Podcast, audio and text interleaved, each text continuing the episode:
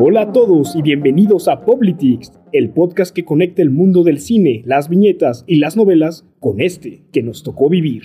Así es, y nos acompaña la cara de incontables posts de motivación, héroe de emprendedores mamadores, musa de Martin Scorsese. Él es corredor de bolsa de profesión, criminal por elección, golpeador de pechos y tarareador por diversión. Amigos, escojan bien a sus ídolos, pues no necesitamos más como nuestro invitado, Pedro Belfort Solórzano. ¿Cómo estás, amigo? venga, venga, muy bien, gracias. Un gusto estar aquí con ustedes, compartiendo. Qué bueno, gracias por venir, de verdad, este, ante la premisa de este, eh, de este episodio, de esta temática, pues creo que pues no, no podía haber un, mejor invitado que tú, nuestro segundo invitado, la primera fue mi novia Mariana. Eh, y bueno, eh, también nos acompaña Majo, Majo, ¿cómo estás? Bien, bien. Qué bueno, qué bueno. Me da muchísimo gusto. Mente de tiburón. Mente de tiburón, es correcto. Eh, y bueno, eh, el tema de hoy es algo controversial. Ya en este podcast hemos hablado sobre eh, los economistas, sobre los millonarios, sobre los gurús de negocios y todas esas mamadas. que pues evidentemente merecen un espacio muy especial entre la mentada de madre de todas las personas en este mundo. Em, pero se nos hizo muy eh, pertinente, como lo comentábamos en algún episodio, traer a, un, a una persona que estudió economía. ¿Tú estudiaste economía o, cuál es el nombre exacto de tu carrera, amigo? Exactamente es administración financiera. Excelente. Pero sí llevé muchas materias de economía, entonces estoy muy enterado del asunto. Perfecto, entonces te consideras un economista. Sí, sí, muy bien. Y pues hemos atacado mucho, muchas veces a la disciplina como, como esta, e, e, esta materia pseudocientífica. Eh, pseudocientífica y aparte pretenciosa en el sentido de que eh, muchas veces es exclusiva en el, en el sentido de que pues parece que creyeran que tienen la verdad absoluta en cuestión de cuál es la situación económica en el mundo, cuando pues la verdad es que la gente que realmente vive la economía es la gente que no lo entiende. Em, hicimos muchos comentarios al respecto a lo largo de los, de los episodios que hemos tratado, pero hoy eh, trajimos a una persona que pues puede de cierta forma reivindicar esta figura del economista. Eh, trajimos a un gran amigo, un, socio nuestro con el que hemos trabajado en muchas cosas, una persona que consideramos honrada, una persona que no consideramos como esos pendejos que nada más dicen, este es una simple fórmula matemática, ¿no? Entonces, pues bueno, eh, has, escuchado algunas de nuestras críticas, de hecho, has escuchado algunas de ellas con nosotros estando ahí, que, y quisiéramos saber tu opinión, o sea, ¿cómo, ¿Cómo, respondes? En, digo, sin esto querer ser muy sensacionalista, eh, ¿cómo, ¿cómo, respondes a esa acusación que luego se les hace a no solo a los economistas, sino a muchos, profesional, eh, muchos profesionales, eh, como a los abogados y gente Bloomberg? Que, gente que, que simplemente presume de saber todo sobre una ciencia que obviamente pues el conocimiento se gana pero que excluyen diciendo, no, pues es que el código penal tal, y que la constitución dice, o en el caso de la economía, este güey dice mucho Hayek, Hayek. Adam Smith. pero, ¿cómo ves tú este, este fenómeno? ¿Cómo ves tú esta, este, esta exclusividad? Sí, sí, sí. Bueno, pues la verdad, yo siendo de esta profesión, cuando escucho estos comentarios como de pseudociencia, eh, más como de este lado de la izquierda, porque se, se, le atañe, como que se le acuña esta ideología como a la derecha. Claro. Entonces, como que sí me llega, ¿no? O sea, siento como, bueno, es que realmente sabes de lo que estás hablando. Ok.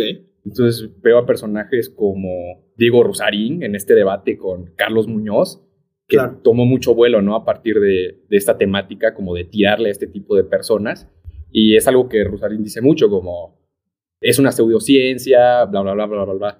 Pero, o sea, es válido lo que se dice, pero digo, es, es una ciencia más. O sea, es como, se utiliza un método para analizar algo, pero no hay verdad absoluta.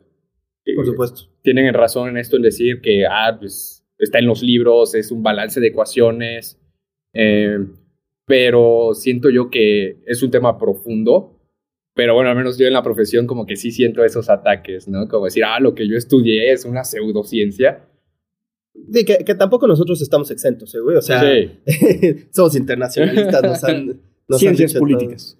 Este, hemos sido politólogos, también tuvimos muchas materias de economía. Eh, también el ataque, por ejemplo, hay un episodio que todavía no hemos estrenado, espérenlo, que es el de Thanos, eh, en donde hablamos mucho sobre esta tendencia de, de simplemente decir, ¿sabes qué? Pues eh, la estratificación de las clases, pues es algo que tiene a huevo que pasar, ¿no? Y si estamos pensando en un, en un esquema maltusiano, por ejemplo, pues estamos pensando en que eh, el único equilibrio que podríamos ponerle extra a este mundo para que se deje de ir a la verga como lo está haciendo en este momento es equilibrar a la población, pero no a los recursos, ¿no? Y muchas veces eh, nos ha tocado de economistas, y lo comentábamos en ese episodio, que están de acuerdo con esta ideología, ¿no? Que, pues evidentemente es un, un análisis al menos que se queda corto, ¿no? Entonces, se critica mucho esto eh, mencionabas el, debate de Carlos Muñoz y Diego Rosarín. Obviamente, pues este güey, eh, Rosarín, ven al podcast, amigo. Este, Carlos Muñoz, no. Carlos Muñoz, no venga. Ese no. malo. Malo, malo. Em, pues el, el debate se, se, desarrolla entre una persona que es, pues, se considera un filósofo, ¿no? Diego Rosarín como influencer, filósofo, profesor, humanista y todo ese pedo, ¿no? Creo que en la parte pública se ha manejado mucho como consultor. Él estuvo trabajando con empresas de la industria de los alimentos muy fuertes, incluyendo McDonald's, y él hablaba mucho sobre la filosofía de los alimentos, pero como tal no se considera un filósofo. Aunque ahí ya es hablar en términos muy específicos, porque la filosofía es algo que cualquiera puede hacer, ¿no? O sea, Aquí en la mesa podríamos considerarnos todos filósofos, no de profesión, pero sí en la praxis. Sí, por supuesto. Eh, pero aquí el detalle es que debate contra una persona que, o sea, yo creo que si yo, eh, Peter, llego y te, eh, te, digo que Carlos Muñoz es un economista, me mientas mi madre, ¿no? Claro. realmente ese güey es un, Es un lobo de Wall Street. y qué bueno que, que mencionas eso, porque este capítulo eh, para atarlo al mundo del cine eh, y las novelas, porque las viñetas no, ¿verdad?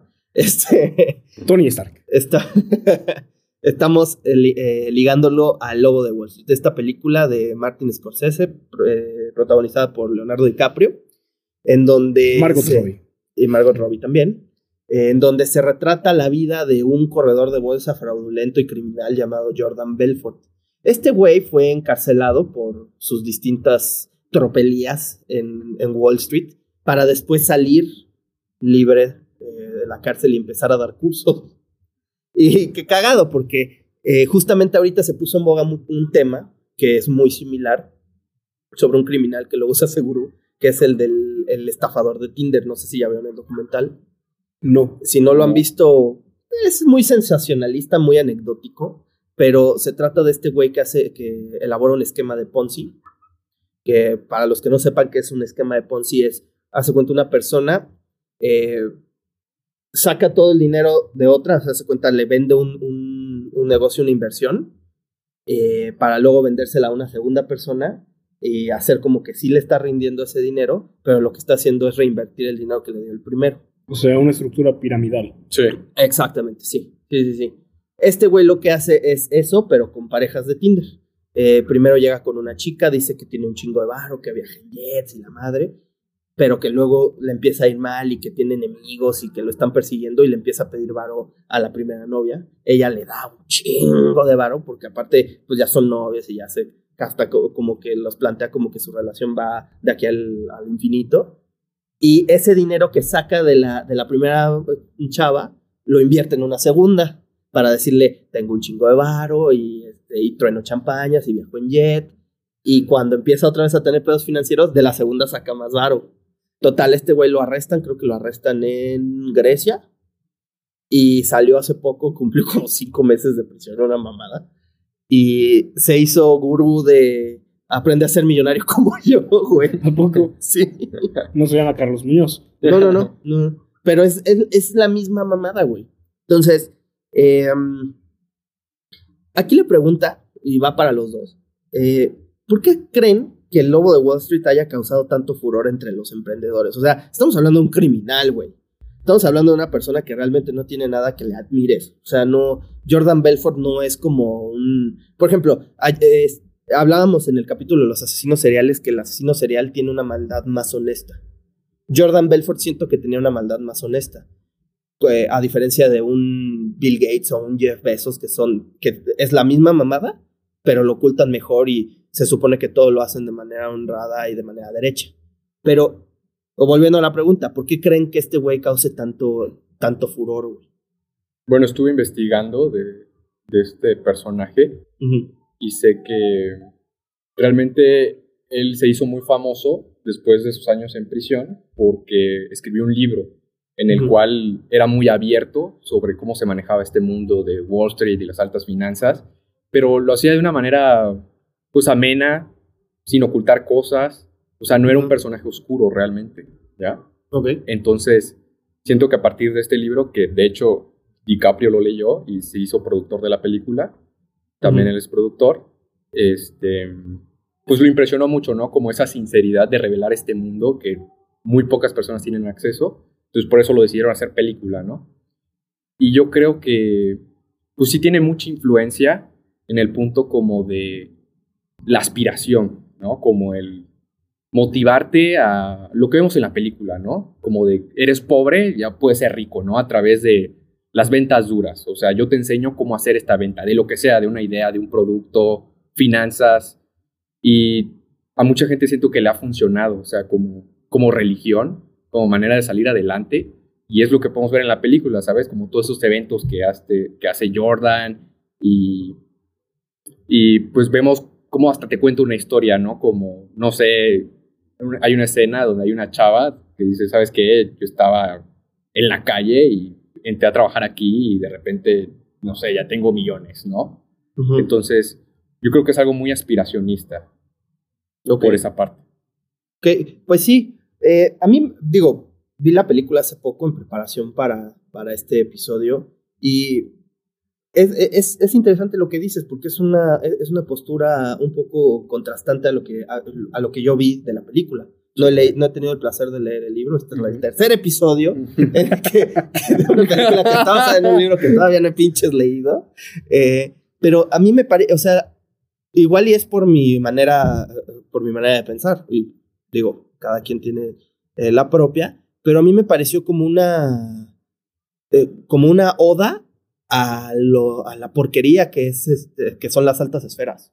O sea, el, el, hecho de que el dinero te empodera tanto como para de verdad sentirte que puedes hacer literalmente lo que quieras. O sea, ni siquiera es como un en busca de la felicidad, ¿no? En busca de la felicidad, que es este güey que está jodido al principio y que no vale madre, en, en, o sea, económicamente hablando, que de repente le pega a un negocio de, y pues por pura casualidad, porque se cruzó con un CEO en un, en un taxi casi casi, y que de repente pues le pega y se, y se hace eh, exitoso a, nivel económico, pero luego de Wall Street, o sea, porque, o sea, entiendo que luego, luego de que hizo el libro, pues se crea esta, esta figura de un insider, ¿no? De una persona que ya estuvo allá adentro, que vivió todo y que ahora te lo quiere compartir para que tú también puedas acceder al, al éxito financiero pero la película te está retratando, insisto, a un criminal. Y a eso voy. O sea, el, el, eh, se ha convertido en el poster boy, o por lo menos DiCaprio eh, interpretándolo se ha convertido en el poster boy de los emprendedores, ¿no? Eh, este güey echando billetes y en su yate y la chingada. Y tú puedes ser como DiCaprio en la película, güey, pero estás hablando de un cabrón que, que ganó su fortuna de manera chueca. Sí, y, ahora que lo mencionas, es esta sofisticación de la criminalidad. Porque de alguna forma te están planteando todas estas fórmulas matemáticas, todas estas estadísticas y tablas muy bonitas hechas en PowerPoint, pero en realidad estamos hablando de un grupo de cárteles. No me dejarás mentir que las finanzas muchas veces se manejan de esta forma, en donde se altera la demanda, la oferta y, y se crean estas burbujas que pueden crear riqueza en tres segundos y también tronarla. Sí, sí, claro. O sea, aquí la, como que la enmienda es hacer dinero sin importar qué. O sea, el fin justifica los medios. Y hay una escena clave en la película. También veo la historia de Jordan como un como una historia de corrompimiento, ¿no? O sea, él va bien, es joven, tiene ambiciones, no se imagina cómo se manejan estas cosas, pero hay una escena clave donde entra a trabajar en Wall Street y se reúne con su jefe, ¿no? La, famosa escena del... que es muy... que, se va a hacer, que se va a hacer nuestro tema del final del episodio. sí, está chida. Ahí te das cuenta cómo la capa narrativa puede eh, mostrar a un grupo de criminales como personas cool, güey. No, y es que aparte, pues el nivel de desmadre que se maneja en la película, güey. Exacto. Pues obviamente hay muchas personas que les parece eso muy atractivo. Güey, sale Jonah Hill, cabrón. es el de Super Cool. Y, Margot Robbie, güey. no mames. Pues no mames. Bajo, dile algo. No, digo, es muy buena actriz. Claramente estamos hablando de eso. Sí, sí, claro. Pero sí, la película llega a ser este, este impacto visual, porque eh, el cine de Scorsese es muy así, ¿no? O sea, no. Mm, digo, por más que haya dicho de, la, de, de, todo lo de las películas de superhéroes y todo eso que. Em, digo, creo que en este, en este podcast hemos manifestado que en muchas cosas no estamos ah, de acuerdo con su postura, pero en este podcast separamos las opiniones del arte les, les recomiendo que hagan lo mismo también. Les exhorto a que hagan lo mismo, ya dejen de mamar, ¿no? Pero el cine de Scorsese es así, es muy irónico, es muy sarcástico. Es poner criminales y, no, no ponértelos como que son personas que, que todo el tiempo están encabronadas y que, y que todo el tiempo matan. no sé, un buenos muchachos. Es, cine más controversial, eh, más... Eh, pues, eh, ¿cómo, cómo llamarlo? Como, como satírico, como osado, atrevido. Eh, y en, pero en esta instancia en particular, tú decías que Leonardo DiCaprio eh, es productor y él, ¿él habrá dado la idea de hacer la película? No lo sé, pero sé que sí tuvo mucha influencia como productor. Porque, o sea, Martin Scorsese se interesa en esta historia finalmente. Y, e insisto, hace una epopeya de un güey que obtiene cantidades groseras de dinero y pues es entrar a ese mundo, ese mundo que hemos criticado mucho, ¿no, Jorge? Sí. Y creo que ah, regresando un poco a lo que Peter planteaba al principio del episodio, sí es importante decir que todas las ciencias sociales, tanto la economía como las ciencias políticas, el internacionalismo, la psicología incluso, están sujetos a los cambios que el mismo humano va presentando durante su historia.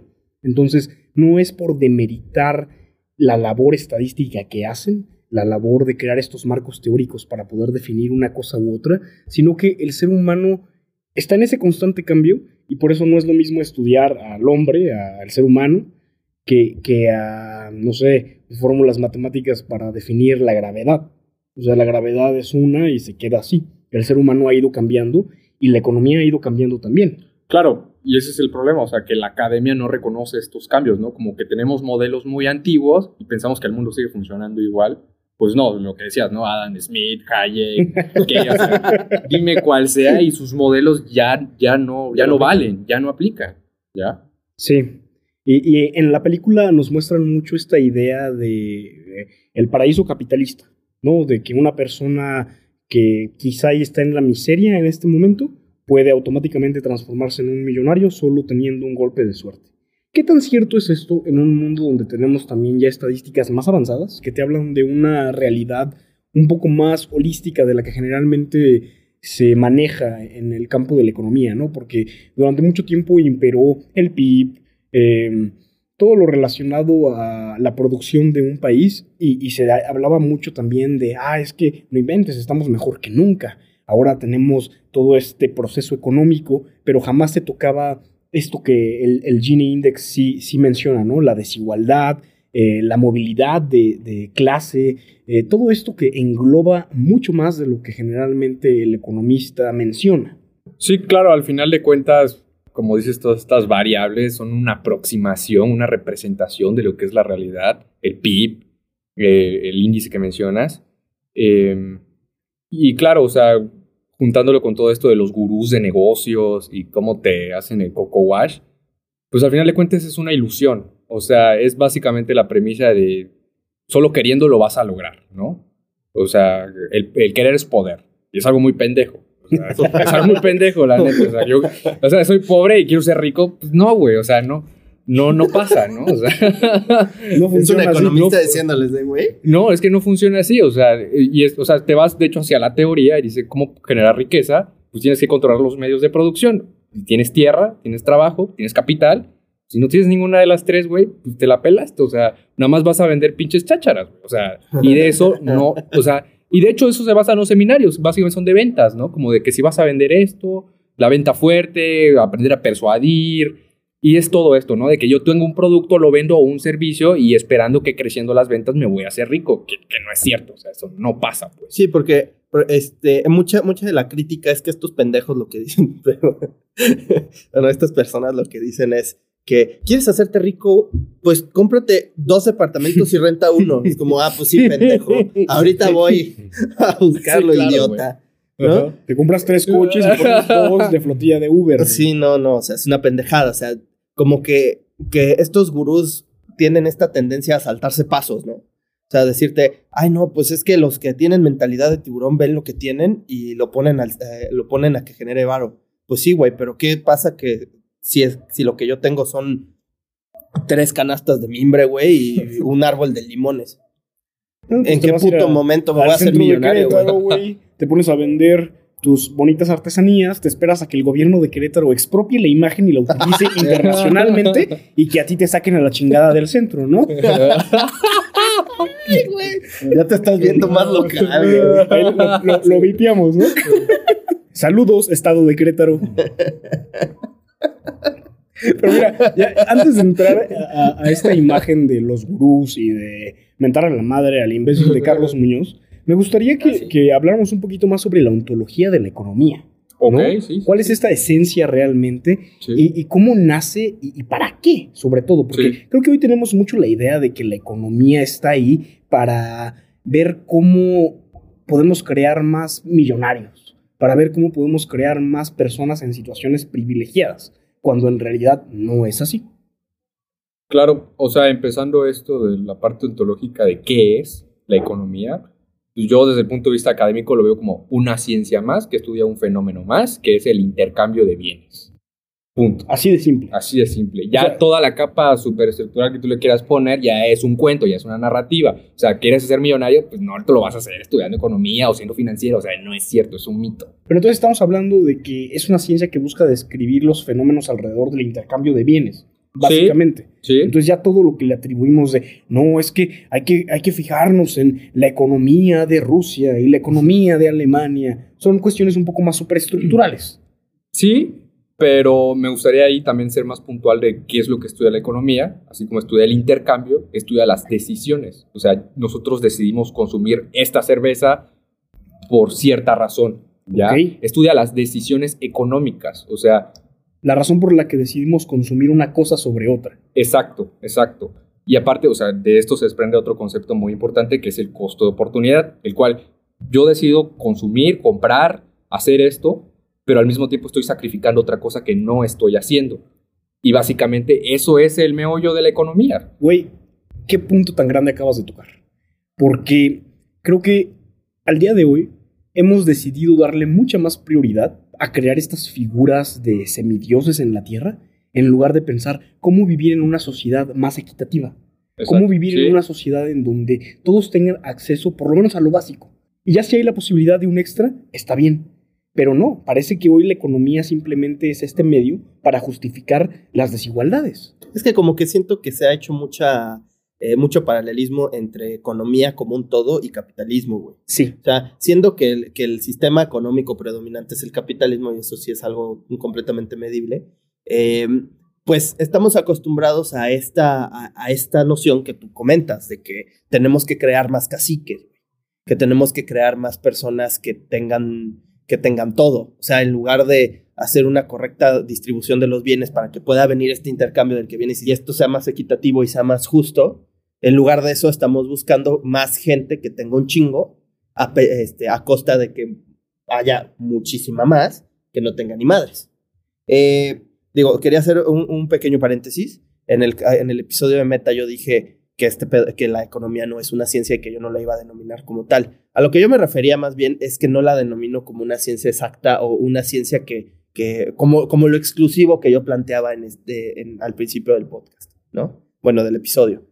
Eh, que, que ahorita pareciera, y basado en las economías que yo tomé en la universidad, que sí es esta, que, que sí te lo plantean como, como esta, este esquema fijo en el que unos ganan y unos pierden porque así a huevo tiene que ser.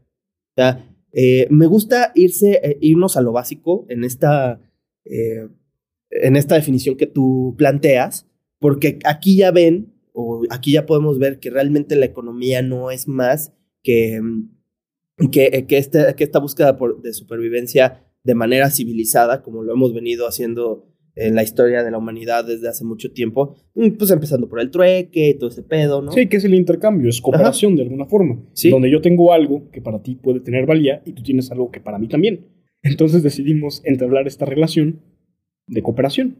Exacto. Pero este, este punto que menciona nuestro buen amigo Pedro, creo que tiene muchísimo, muchísimo de lo que podemos sacar, porque el costo de oportunidad que hoy estamos dejando a un lado para poder crear estas figuras mesiánicas, que no se puede llamar de otra forma, lo que viene siendo un estúpido como Elon Musk, como el estúpido de, Salinas Pliego, que chinga tu reputa madre, güey. Y Jeff besos, bienvenido, Jeff.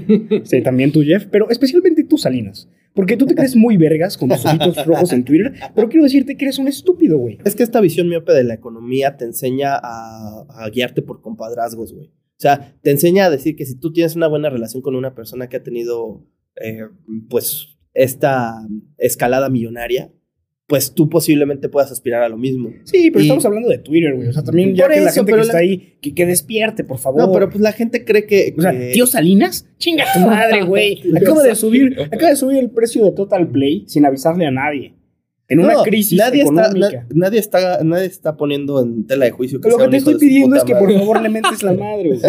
Por favor, mientas. Chinga tu, chinga tu madre, que me están presionando, tío Salinas, perdón, chinga tu madre. no, sí, chingas a tu madre, de todo corazón te lo digo. Con el corazón en la mano, eh, con toda sinceridad, güey. Aquí, este, como hermanos en Cristo que somos, chingas a toda tu puta madre. Pero a lo que me refiero, güey, es que la, la gente sí, eh, o sea, sí cree que las redes sociales te acercan a estas, a estas personas adiosadas, güey. O sea, eh, no sé, tanto artistas, eh, digo, bueno, actores, personalidades del cine, músicos y estos pendejos empresarios, pues crees que puedes tener la oportunidad real de codearte con ellos. Es como ir a uno de estos eventos de, de gobiernos. Ándale, y decir, ay, está señor Salinas, oiga, lo admiro mucho por lo que ha hecho. Mira, aquí está mi LinkedIn, por si ocupa. Sí, exacto, güey. Exacto, es eso, güey. Es eso. O sea, es este, es este buscar compadrazgos. Así funciona, dicen que funciona la economía. No, y sinceramente vamos a aclararlo ahorita para que no se vaya a generar una controversia innecesaria. Salinas Pliego es un hijo de perra en Twitter también. Lo malo es que no querías tener controversia.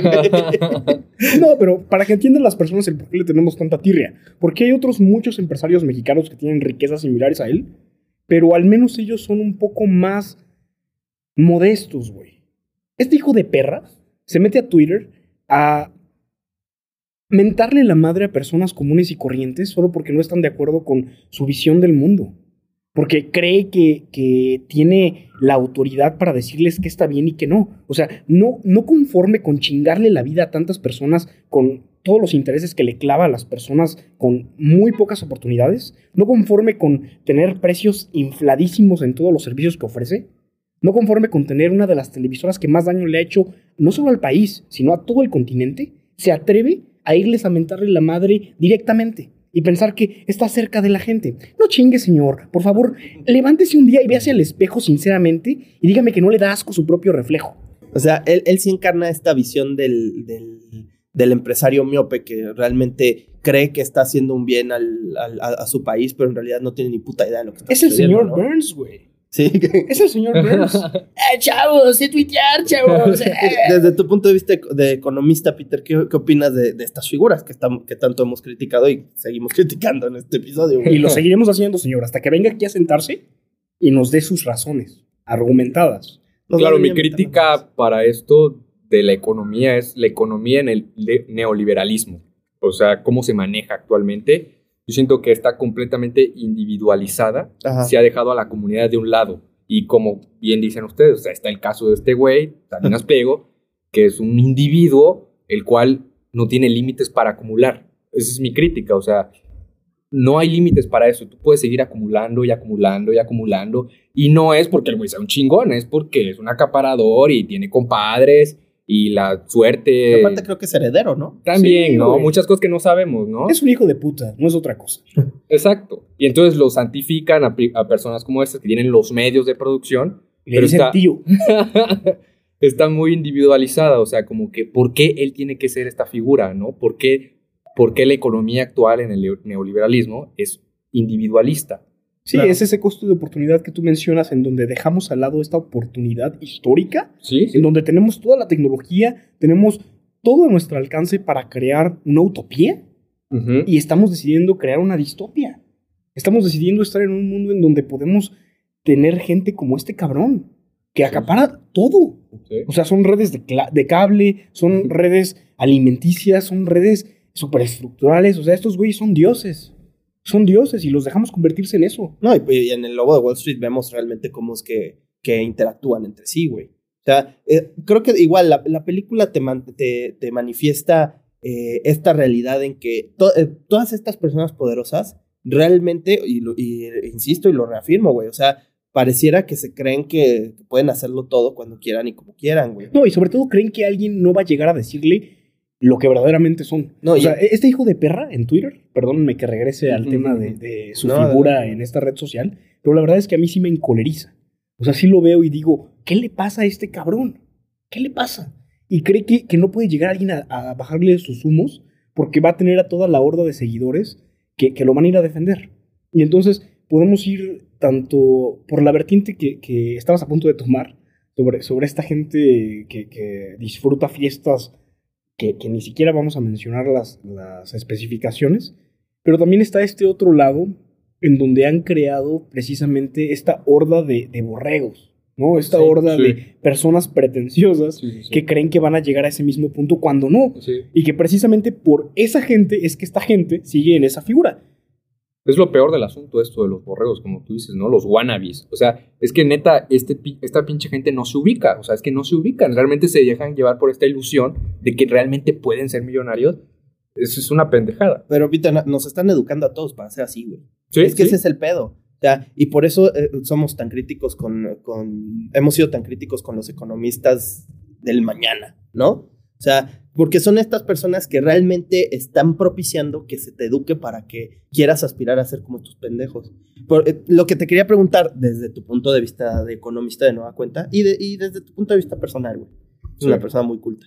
Este güey Salinas Pliego en algún punto dijo, no me dejarás mentir, Jorge, em, que la desigualdad es buena porque propicia la innovación. ¿Tú qué opinas? O sea, de, la madre, o sea, de los labios. Parece chiste, güey. No, pero de los labios de un, de un, de un empresario tan poderoso como es este güey, que es una persona que, digo, citando al buen tío Ben, con un gran poder viene una gran responsabilidad. O sea, si tú tienes tanto, tanto, tanto que, eh, tanto en tu poder, pues tendrías, e idealmente en un mundo utópico, que sabemos que no es el caso, pero en un mundo utópico tendrías tú que, hijo de tu puta madre, este en un, mundo utópico tú tendrías que... Te habla a ti, Salinas. ese, grillo es, es, bot de Salinas, güey. Este, no, pero en un mundo utópico... De Azteca. en, un, en un mundo utópico tú tendrías que, que tener más consideración y pues regresar un poco más a tu comunidad, o sea, y decir este tipo de pendejadas nada más te deja en evidencia como una persona que realmente no tiene idea del costo de la desigualdad, güey. ¿O tú qué opinas? Claro, pues para empezar eso de que la desigualdad incentiva la innovación es una acción pendejo, o sea, no, o sea, pues compruébamelo, o sea, ¿cómo, güey? Mientras la madre, Bueno, chinga tu madre de una vez. lo lograste, güey. Lo lograste, lo has quebrado. la mentada de madre aquí es el equivalente a decir el rey va desnudo. Muy bien. Ok. A huevo. Ok, sí, sí. Y, y, pues sí, eh, creo que la, la película en este sentido pues retrata esta indolencia también. O sea, porque no solo son los corredores de bolsa, que eh, de algún punto podrías tú justificar, esos güeyes nada más se dedican a hacer varo y a nadie le están mintiendo, güey. O sea, estás diciendo, ¿sabes qué? Lo que yo quiero hacer es vender, vender, vender, ganar, ganar, ganar, acumular, acumular, acumular. Pero estos pendejos que se creen activistas, güey, y que se creen eh, como, como él, como miembros del pueblo y la chingada, em, también, también se correlacionan en este ambiente, güey. En este ambiente de vicios, en este ambiente de despilfarre, en este ambiente de, digo, ya parecerá muy tu mamá cuando desprecias la comida, ¿no, güey? Pero que te dicen, hay tanta gente que está padeciendo miserias inenarrables y este pendejo de mierda, güey, está en una fiesta en donde se gastaron millones de dólares nada más para ir a mamar. Y es que este güey en específico es así. O sea, es una persona ostentosa que además se autonombra como el tío Macpato. se muestra en las redes como esta persona exitosa en lugar de, de, mostrarse como el heredero que es, o sea, solo tuvo suerte de haber nacido ahí, o tal vez hizo un pacto con el diablo, no sé, antes de haber reencarnado, ¿no? Hijo de tu puta madre. y hace creerle a las personas que puede llegar al mismo puesto que él, cuando no es así.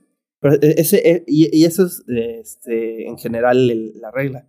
Sea, quisiera cerrar este tema del, del Jordan Belfort siendo como el, pues, el, como el ídolo a seguir de estas personas.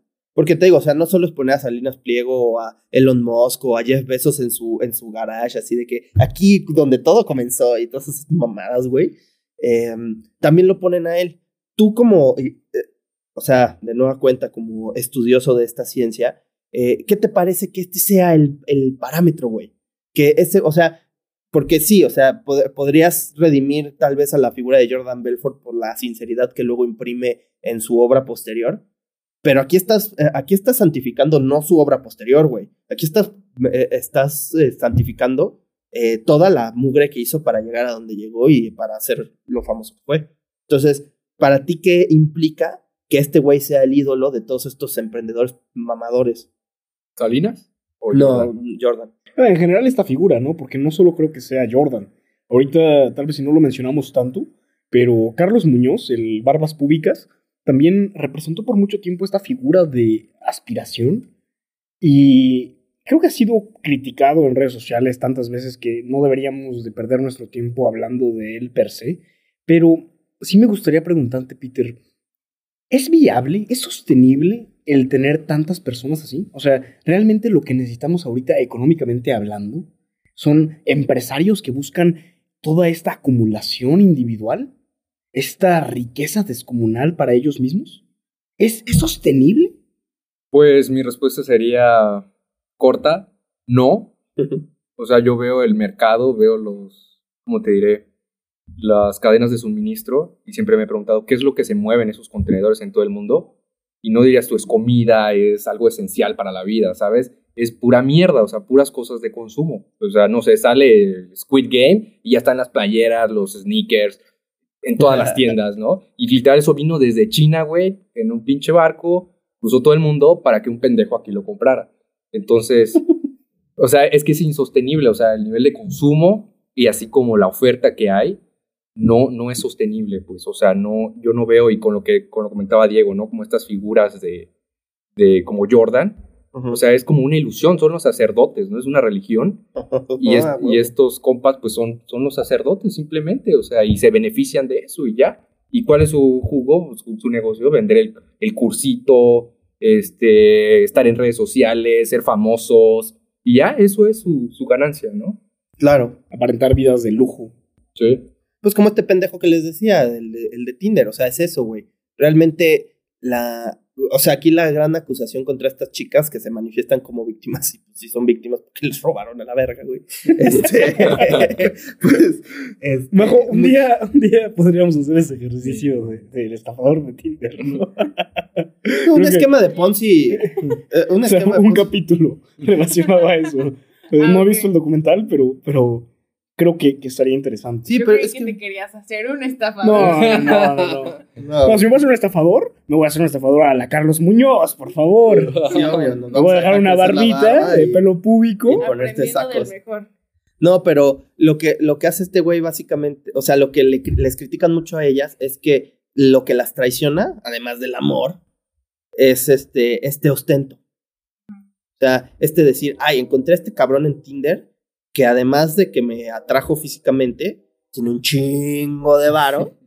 y por eso cuando me pide varo, dices, ah, pues le va a pagar porque tiene un jet privado el güey, ¿no? Sí, no es el salir a Spligo joven, sí atractivo, no como usted, señor. Pero, por ejemplo, o sea, poniendo el, paralelismo, estas, estas chavas que, pues, de cierta manera, pues, estaban, o sea, ok, igual y sí se enamoraron, güey, pero también estaban pensando en en asegurar su futuro, porque pues, si te estás emparejando con una persona que tiene tanto varo, pues evidentemente también estás buscando un cierto tipo de subsistencia.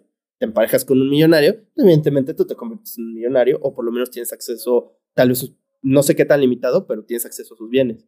Ahora, con Carlos Muñoz siento que es algo, es algo parecido. Ahorita ya nos pasamos a este tema. Sea, los gurús motivadores y la receta para el éxito. O sea, los nuevos cantares de gesta, ¿no?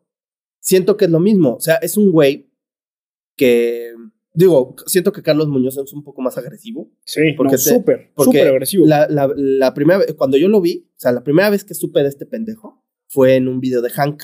Saludos, Hank, ven al podcast. Por favor, Hank. Este, que este güey llega y empieza a mentarle la madre a, a, a las instituciones universitarias. Dice, tú quieres estudiar una carrera y te quieres hacer millonario, pues te voy a decir una cosa, eh, esas personas que te dicen que emprendas, esas personas que te dicen que hagas tu propio negocio, ¿qué crees? Son empleados de una institución, güey. O sea, hablando obviamente de los maestros, ¿no? Y, mm, yo me quedé como de cámara, güey, o sea, qué pedo. Pero lo mandé a la verga, dije, ay, es otro mamador como tantos que Hank critica, ¿no? Pero luego viene el gran boom, que es el debate con Diego Rosarín, que muy para desgracia de este pendejo, pues es un boom demasiado negativo, güey, porque ese yo diría que fue su inicio del fin. Ahí sí valdría la pena acotar lo triste que es que en el escenario nacional este sea el debate de la década, güey. O sea, con todo respeto, güey. Puede ser, ¿eh? Su competencia directa es el Ricky Ricky sí, yo, yo, lo sé, yo lo sé, pero con todo, con todo respeto a Diego Rosarín, que eh, ven el podcast, tendrá su, su mérito por haberle puesto una hasta aquí al hijo de perra que es también Carlos Muñoz, que también seguramente le ha exprimido hasta la última gota a muchas personas que han creído que sí pueden seguir el arquetipo que está promocionando. No tiene tampoco tanta sustancia como para decirle que es un debate siquiera. O sea, estamos hablando de una conversación de la misma índole que de la que estamos teniendo en este momento. Sí. Ni más ni menos. no, no fue un debate. No, no fue un debate en lo absoluto.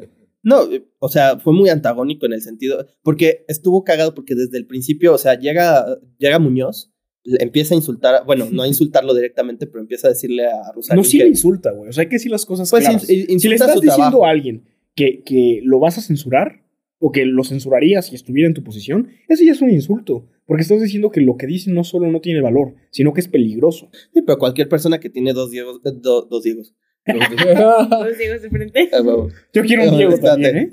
Aquí tenemos uno nada más. Aparte es Diego Mendicuti, güey. Asumo que el mame ya lo vamos a dejar. Ok.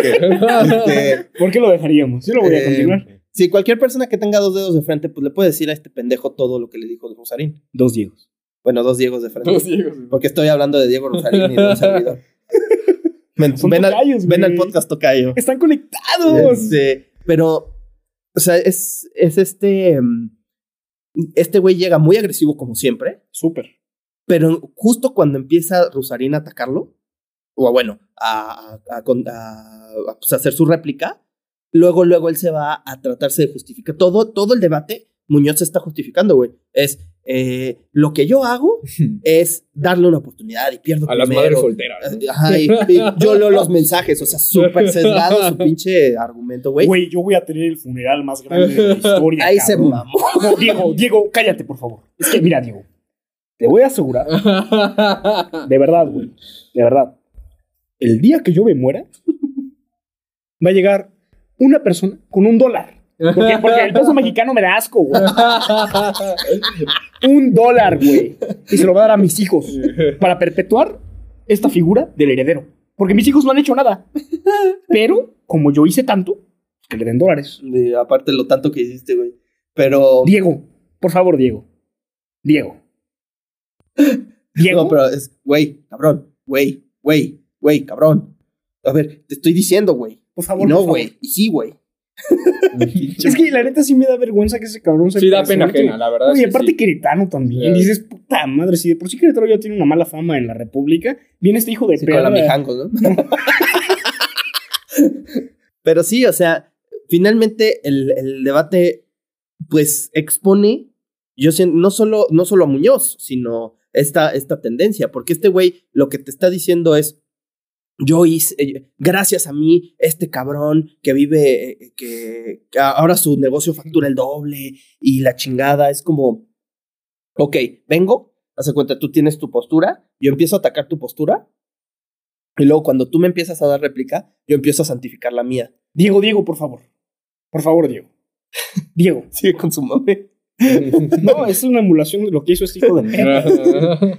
Y, y fíjate que fuera del debate a mí lo que me generó un poco más de conflicto fue esa vez en la que se subió al metro, güey. Porque digo, también podemos hablar sobre la del mesero, que creo que es la más famosa hasta ahorita. Ah, la más infame. Pero Sí, la, del, la del metro a mí me pareció aún más grosera. Porque te estás subiendo a un lugar en donde evidentemente hay una clase trabajadora, obrera, o como le quieras denominar. Es la clase que sostiene al país, que debería tener un mérito mucho más grande que el que le dan. Y tienes los huevos de, de mentarles la madre, básicamente, decirle que van muertos, decirles que no tienen esperanzas, decirle que, que ya se quedaron ahí en ese hoyo. Se Cabrón. puteado ahí, ¿no? Sí, güey, yo no sé cómo Sí, chingados no lo hicieron, La güey. Debieron haberle roto su puta madre. Sí. O sea, ¿cómo llevaba se sus atreve? guaruras o algo así. Sí, sí llevaba, güey. Pero, pero, o sea, ¿cómo tienes esos huevos, cabrón? ¿Cómo no respetas a la gente que está sosteniendo el país en donde vives? No, y, ah, y, y bueno, o sea, hablando. Vendiendo igual plumas, además. Chingue tu madre, ¿no? Que muy innovador. Como, pues, como, el de- como Belfort, güey. Ujú. Ese güey es vendía final, plumas. es Ah, el final de la película, güey. Véndeme esta emulando. Ah, no mames, cabrón. Por eso te estoy diciendo que la película es tan, es tan relevante, porque es como la inspiración de todos estos imbéciles, güey, que llegan y hacen lo mismo. Es como, ay, es que Jordan Belfort es una verga, güey, y voy a llegar con ustedes y, a ver, véndeme esta pluma. Es como los Shark Tank, güey. Güey, pero aparte este cabrón ni siquiera logró vender una sola. No, Una sola un- pinche pluma. Güey, es que en el, en el, el- el- es- lo del metro, digo, amén de todo lo que dijiste que es totalmente válido y es una fal- total falta de respeto, yo lo veo como más irrisorio, güey, porque es, un, es el pinche loquito que llega con su cartel y el mundo se está acabando y pues toda la gente lo está viendo y "Pobre pendejo, güey, mira Que cómo sí se es viste, cierto, ¿no? güey. Estamos en el apocalipsis. Saludos, Putin, viendo el podcast. este, pero pero la, de- la del mesero a mí se me hace más culera, güey, porque es antagonizar a un güey. Sí, Sí, o sea, sí. apunta a, un so- a una sola persona. O sea, estás evidenciando a una persona que vaya a hacer su chamba. ¿Sabes por qué estás ahí? Porque no tienes hambre, cabrón. Es como. podría regresar cabrón. 20 años y seguirías ahí. No mames, güey. O sea, ¿qué pedo? ¿Qué pedo con tu pinche soberbia, güey? ¿Qué pedo con. Me voy a retirar de redes sociales porque no me identifico. Qué bueno que te retiraste, cabrón. Porque Ya aparte regresó, diciendo por que era un ya regresó, ya regresó. Sácate a la verga otra vez, güey. No duró ni dos meses, güey. No, pues es que tiene que tragar, güey. Claro. Necesita, necesita atención, güey. Tiene hambre de atención Sí. también. Y- Porque en teoría no debería necesitar esto para tragar. No que era fundador de las Es torres. que, es de, que de así no sé son, qué güey, chingados, güey. No que era el fundador de Querétaro. Es como, eh, eh, o sea, yo veo a Carlos Muñoz como un güey que te vende boletos de lotería. O sea, evidentemente ese güey nunca se va a ganar la lotería, pero te la está vendiendo para tragar, Sí, diciéndote que ya se la ganó. la lotería güey. del avión presidencial, cabrón. y muchas veces dicen, eh, Carlos Muñoz es el Laura Bozo de la economía, güey. Y yo, ¿De yo la sí- economía? O sea, le estamos faltando Bueno. el respeto de esa manera a nuestro invitado Pedro Solórzano. No, por eso estoy diciendo que es Laura Bozo. Laura Bozo, ¿qué tanto respeto te impone ninguno, güey? Pero es que yo, yo creo que más que asociarlo a la figura de la economía, lo asociaría a la figura del capitalismo, güey. Bueno, sé que, sé de- que ya, ya, ya dijimos Del- que esto está del muy rango ligado. empresarial. Sí, exacto. Del rango corporativo. Ándale, va. Pero yo siento que, digo, por lo menos Laura Bozo, o sea, a Laura Bozo pues es una pendeja, pero es una pendeja que se dedica a ser pendeja. Y, sabe que es una güey. Sí, sí, sí, güey. O sea, la, la vieja se dedica, eh, es una con showman. libertad. No te puedes reír, bajo. ya sé, ya sé. Siempre. Y, y cualquier comentario que tengas que compartirnos, compártenlo. Pero, pero esta vieja lo que hace realmente pues es manifestar su, este, o sea, ser culera y ser grosera por, porque gana más rating. Pero este cabrón se está metiendo con la vida de la gente, güey. Sí. Sí, O sea, sí, sí. Es, es decirle a una pobre señora que vende este, higos en el mercado. Lo que sea que esté vendiendo, güey. O sea, a lo que se dedique, para sí, no, es un ejemplo, es subsistencia, un güey. ejemplo No, no, pero, pero sí me gustaría acotar eso porque este cabrón también se volvió infame en algún punto porque hizo un video sobre los minions. Y, y sé que nosotros hemos hablado muchas veces sobre los borregos y toda esta cuestión, pero estamos hablando de una cuestión un poco más superestructural. Estamos hablando sobre las ideologías que las personas adoptan para darle sentido a la vida, no a las personas que tienen que tomar una posición para subsistir, que es muy diferente, güey. Sí, sí, sí. Porque una cuestión es, ah, voy a basar mi identidad sobre esto. Y otra cosa es, voy a tener que trabajar en esto porque no tengo de otra. Es muy diferente, güey. Si este hijo de perra agarró y tuvo los huevos, otra vez, yo no sé cómo chingados, si vivimos en la cultura de la cancelación, si vivimos en esta cultura de, de los funadores, güey, ¿por qué chingados no lo han funado este cabrón todavía? No, porque pues, sea, eh, así, así- yo creo que sí ha pasado por algunos que lo han funado, por, sobre todo por lo del mesero, güey, por lo del metro. Pero en realidad yo siento que tampoco atrae tanto a los que funan, porque los que funan tienen ya sus, sus, este, sus temas de colisión muy está en establecidos. una cámara de eco también. Y, y Saludos, este güey, y este, y este güey lo que, lo que profesa es algo muy atractivo, güey. Por más que lo haga de la, de, de la verga, o sea, es una, es, eh, lo que está proponiendo, pues es lo que decía Peter, güey, esta ilusión, esta, eh, tú puedes ser, tú puedes ser millonario, güey, tú puedes ser el próximo, eh, el próximo gran empresario, ¿no? Es esta pregunta, güey, ¿por qué queremos ser parte de, de esta clase alta, de esta, de, pues de este ostento, en lugar de buscar ayuda a los que padecen gracias a estos excesos, ¿no? Sí, es algo muy triste en general, güey, porque estamos hablando de toda una generación que está cre- creciendo creyendo que a lo que deben aspirar es a eso, que, que tienen que acumular de forma obscena en lugar de pensar cómo pueden contribuir a que su comunidad sea más sostenible. Y la cuestión es que ya ni siquiera existe la comunidad. Entonces, estamos en un jaque, güey. O sea, realmente sí estamos en el apocalipsis. Creo que lo hemos hablado en muchas ocasiones, lo seguiremos diciendo también, pero ya yo ya no le veo la posibilidad a, a esta civilización de sostenerse. O sea, lo que viene, sobre todo en este momento tan crítico, o sea, hace rato platicábamos de que no queríamos ni siquiera abordar ese tema en el podcast, ¿no? Pero estamos ahorita en la amenaza de la Tercera Guerra Mundial, güey, por una situación económica, económica.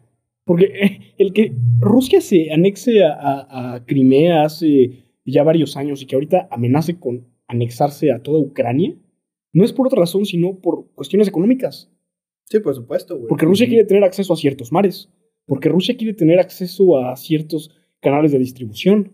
Porque Rusia quiere hacerse más poderoso económicamente hablando también.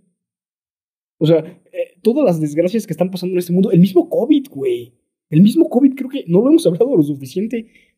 Es una cuestión económica. El hecho de que hayamos orillado a los animales a estar en si- situaciones tan insalubres como para que transmitan un virus hacia nosotros. ¿De dónde viene, cabrón? Es una cuestión económica. Y, y, y, pues no sé, Peter, ¿tú qué opinas de todo esto? Sobre todo del hijo de perro de Carlos Muñoz. No, pero sí tienes razón con esto de que lo económico se ha puesto como la piedra angular de todo. O sea, ya no ni siquiera es lo estético, no es la comunidad, es lo económico. O sea, es lo primordial, lo que se tiene que proteger. Lo que pasó con el COVID, lo que está pasando ahorita con Rusia, tienes razón. Pero sí, o sea, yo diría este mensaje más que nada a la gente que esté escuchando esto y que si lo puede transmitir, la neta que no sean borregos, o sea, de que no sean wannabes, de que su- Superestructurales. Están pendejos, quise decir, eh, exactamente. De que se ubiquen, o sea, de cuál es su contexto. O sea, la probabilidad de que te hagas millonario, güey, es básicamente imposible. Es más probable que te caiga un rayo que te hagas millonario, güey. Así, así te la pongo, güey. Neta, o sea, es que es, es verdad. O sea, Sí. no.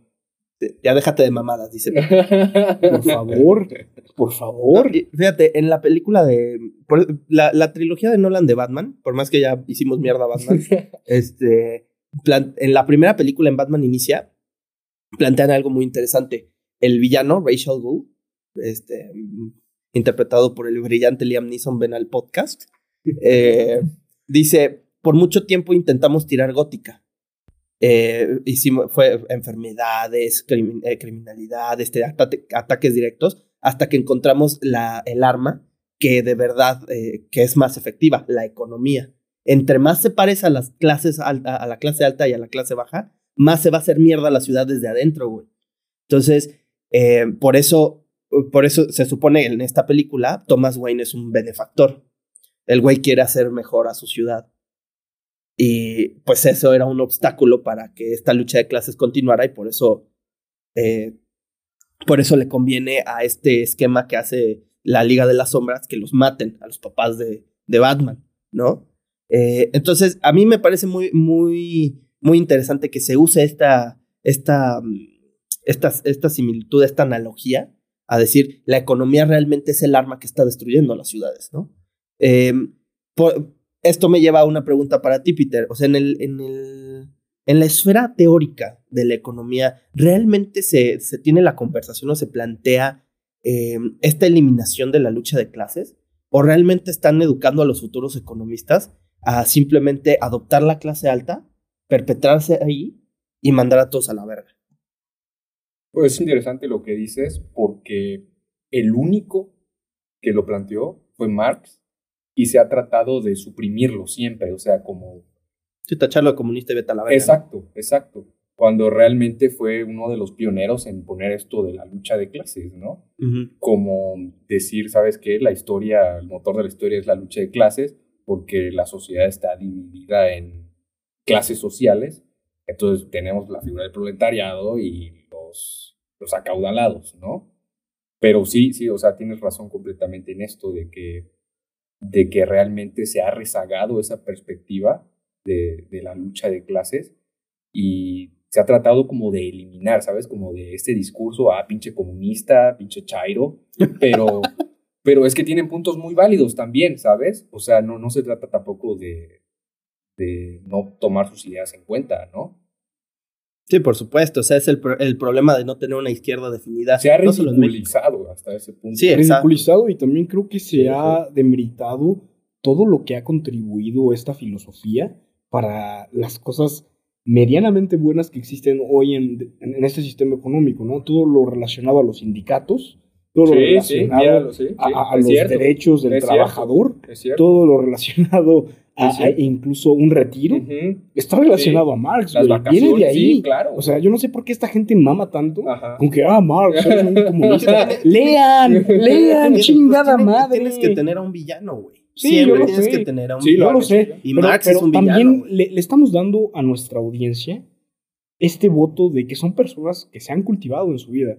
Y, y, si no se han dado la oportunidad de leer esta retórica, esta filosofía de, un personaje que ha sido satanizado extremadamente como lo ha sido Marx, por favor dense la oportunidad. Porque incluso en temas tan en boca de todos como lo puede ser hoy el patriarcado, Engels ah, sí. es una figura esencial. Él critica mucho toda esta historia de clase y sobre todo la relación simbiótica que tiene el capitalismo con el patriarcado. ¿Quieren eliminar el patriarcado? Eliminen el capitalismo y después hablaremos. Sí, no, o, sea, o, por lo menos reformen a un, a, un sistema económico que sea comprensivo, güey. Es que, güey, no puedes eliminar al patriarcado si no eliminas el capitalismo. O sea, el capitalismo es la piedra angular de todos los problemas sociales actuales. Y quien no quiera ver eso es porque o está ya alienado a la superestructura que le han metido desde que nació, o, está tan, tan, tan ligado a esta figura de, de privilegio no lo quiere dejar.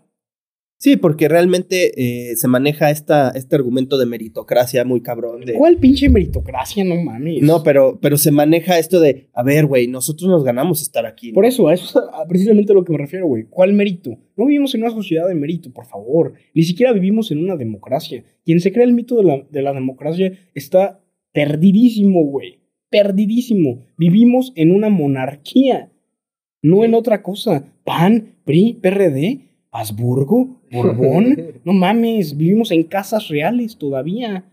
Sí, claro, güey. El capital es el, es, el rey supremo, ¿no? O sea, realmente al, final es esta, e, es este cortejar al dinero, cortejar al capital, cortejar a, cortejar a los recursos, tratar de entrar en ese, en ese, eh, en ese medio, por ahí en mi, en mi pueblo dirían dar las nalgas, ¿no? Este, nalgas, nalgas, nalgas, nalgas, muévelas, muévelas, muévelas, muévelas. Ese mami, mami, mami, mami. Rico, rico. ¡Huevo, ya otro! ¡Pedro Solórzano! Pero sí, güey, o sea, finalmente es... Eh... Bueno, mira, la verdad es que creo que ya deberíamos de cortar el de hoy porque ya estoy encabronado. ya estoy encabronado y quiero irme a hablar de Bojack ya, güey. Hoy vamos a grabar el de Bojack, también espérenlo cuando, cuando salga este, el de la siguiente semana, si Dios nos presta vida. Pero el Dios cristiano, ¿eh? Sí, sí, este, si las estrellas se alinean y si no nos cae una ojiva nuclear del tío Putin, este, tío Putin, ¿cómo puedo ser como tú, güey? ¿Le puedes dar trabajo en Banco Kiev? Joe Biden, chinga tu madre. ya de una vez, ¿no? Güey, ya no te van a dar la visa, cabrón. No, no es cierto, no chingues a tu madre, te amo, dame la visa. Quiero ir a Disneyland. Este, pero, pero pues sí, eh, no sé, Peter, si, si ante todo esto, ante todo este rant y ante esta experiencia de haber estado en Politics, ¿qué, qué, qué te, qué, qué te llevas, güey? La primera de muchas veces, claramente. Sí, sí, sí, sí, que ¿Cómo, cómo tomaste esta, esta novatada politiciana, güey? ¿Qué, ¿Qué, te llevas? Lo bañamos en cerveza antes de que entrara al aire el programa. Sí, sí, sí. Y dibujamos sus pezones con crayola. Porque somos del Cumbres. y nos parece cool denigrar a la gente, ¿no? Sí, porque, porque ya tenemos problemas psicológicos. Pues muy ameno, muy ameno todo. Yo creo que en estas pláticas salen muchas cosas. O sea, como que al final de cuentas, pues sí, sí te pones a reflexionar, ¿no? O sea, está cagado. Mentar mal de vez en cuando. Pero yo creo que yo y, bueno, la audiencia y yo nos llevamos algo muy, muy bueno. O sea. Por lo menos cuestionarnos un poco la realidad de lo que estamos viviendo. Excelente, excelente. Pues, Peter, ¿qué decir? Eh, un gustazo tenerte aquí. Como dice mi buen amigo Jorge, espero que sea una, eh, la primera de varias que, que vayamos a organizar. Eh, creo que das un, un, punto de vista muy interesante para este tema, porque generalmente si hubiéramos hecho este tema los dos, eh, los dos solos, pues hubiera sido nuestra, la opinión que pues hemos brindado en muchas ocasiones, obviamente adaptada al contexto que lo estamos dando ahorita, pero pues siempre esta mentada de madre y siempre eh, esta, pues estas eh, conclusiones que siempre tenemos, y es bueno tener también esta parte tuya, ¿no? Esta parte más eh, orientada hacia la economía. Y qué bueno que nos hayas compartido, en primer lugar, este, este irnos a lo básico de, de que la economía no es más que la ciencia que estudia el intercambio de bienes, porque eso es lo, lo, fundamental y eso es algo que creo que muchas personas que están en el medio económico deberían recordar. Y por otro lado... el costo de oportunidad también. Y por, y por otro lado, eh, el reafirmar que esta eh, ideología nueva o esta, este producto que es el conviértete en millonario en cinco sencillos pasos, pues es una mamada y es una ilusión. Me encantó que denominaras a los, a los millonarios como sacerdotes, eso estuvo súper en punto, güey. Y es cierto totalmente, ¿no? Eh, pues muchísimas gracias. Em, pues por nuestra parte, esto ha sido todo. Mi amigo y portada de Forbes, Jorge Lugo. Nuestro segundo invitado oficial, eh, Peter Solórzano, Majo de la Guardia en los controles y su servidor les decimos gracias. Nosotros nos vamos, pues mañana debemos madrugar y salir motivados a las calles. A sabiendo, las 5 de la mañana. sabiendo que de la mano del Máster Muñoz en poco tiempo seremos millonarios. Pues recuerden, el pobre es pobre porque quiere.